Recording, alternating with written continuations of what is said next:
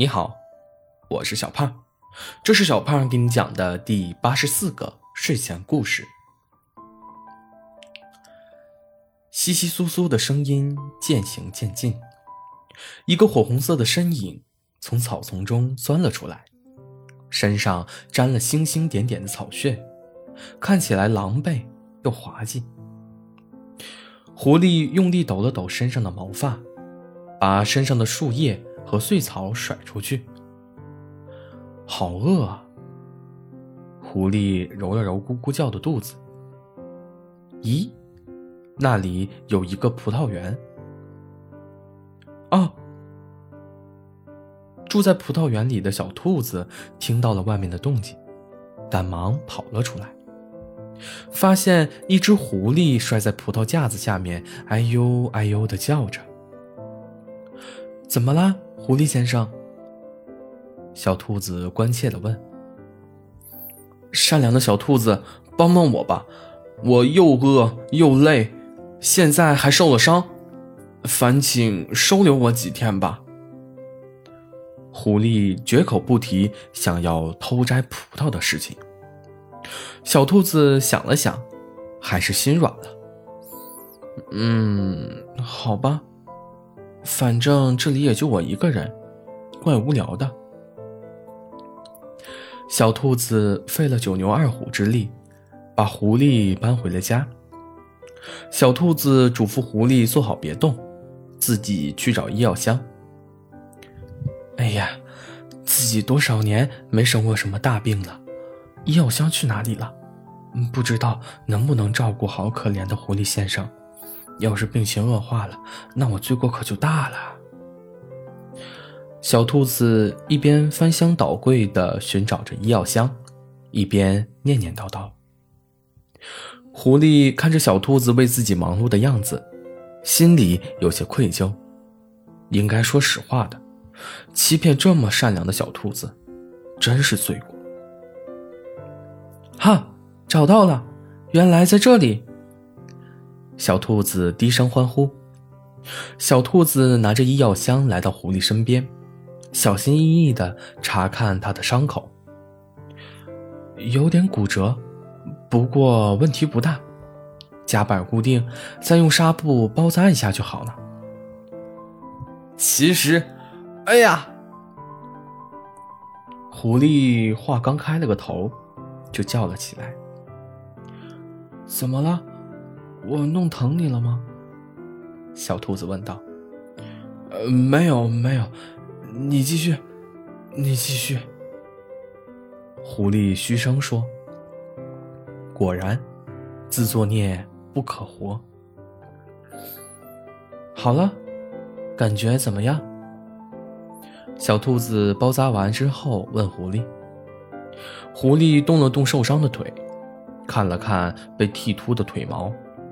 然后真诚地说：“非常好，谢谢。”小兔子笑得很开心。如果努力忽略掉腿上光秃秃的毛，还是勉强能接受的。其实我骗了你，小兔子，你对我这么好，我很感动。其实我原本是想去偷摘一串葡萄的。没想到会不小心摔倒。狐狸坦白了。这样啊，没关系的，葡萄本来就是要分给大家的，我一个人根本吃不完，还会烂掉。小兔子笑了笑，一点儿也不在意。小兔子，你怎么可以这么好？狐狸很感动。差点就冲过去抱小兔子了。哦，对了，小兔子，你为什么把院墙修那么矮啊？很危险的。啊，我也就这么高了，修不了那么高的墙。而且葡萄架那么高，一般人破坏不了。我们家除了葡萄也没什么可以偷的。确实。一般人还真不行，我倒是差点就行了。狐狸心里想：“狐狸，你从哪里来呀？小兔子问狐狸。我是从马戏团里偷偷跑出来的，马戏团里每天只给一点点吃的，而且表演不好还会被打，糟糕透了。狐狸抱怨道。小兔子十分心疼。这样啊，现在到了我这里就不会了。葡萄你随便吃，管够，再也不会有人欺负你了。我，我来保护你。太感谢了，你是世界上最好的小兔子。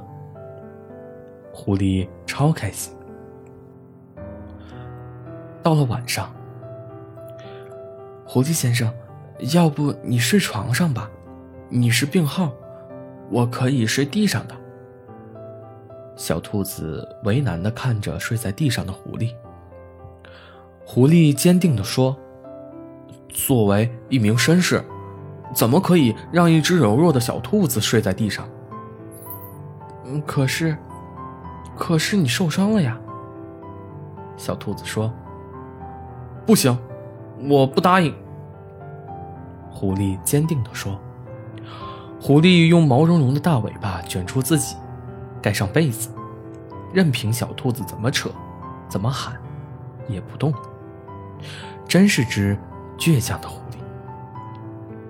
小兔子笑了，蹦上床，和狐狸绅士说了句晚安，然后被子里也别别扭扭的传来一声闷闷的晚安。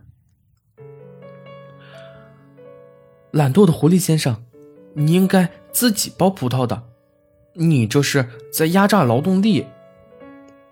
小兔子一边剥葡萄，一边愤愤不平地说：“好了好了，别生气了，我自己剥行了吧？”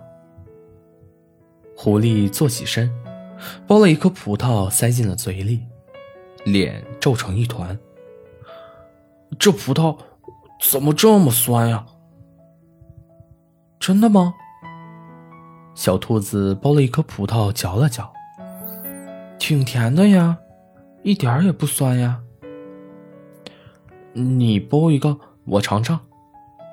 狐狸说。小兔子老老实实的剥了一颗葡萄，递给狐狸。狐狸用嘴叼住，嚼了嚼。哇，好甜啊！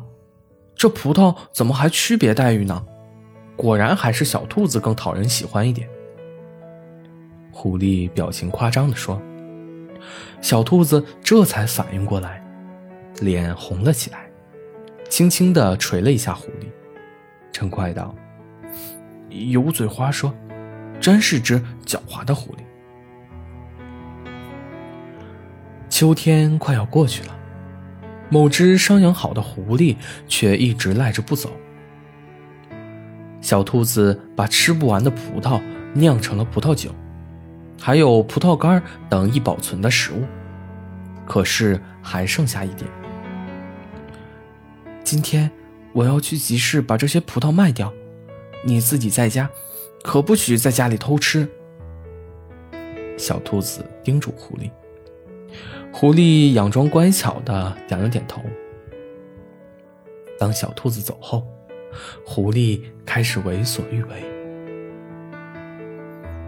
傍晚，小兔子回到家，一开门，一股葡萄酒的味道扑面而来，呛得小兔子打了个喷嚏。小兔子皱了皱眉头，真是一只不听话的狐狸，肯定偷喝了我酿的葡萄酒。这是喝了多少啊？小兔子刚走进家里没两步，就被狐狸从背后一把抱住，浓浓的酒气弥散在小兔子的耳边。狐狸先生，你，你是怎么回事呀？小兔子耳朵红透了。狐狸轻轻趴在小兔子耳边说：“葡萄是酸的，酒是苦的。”只有小兔子是甜的，我不想离开葡萄园，不想离开你。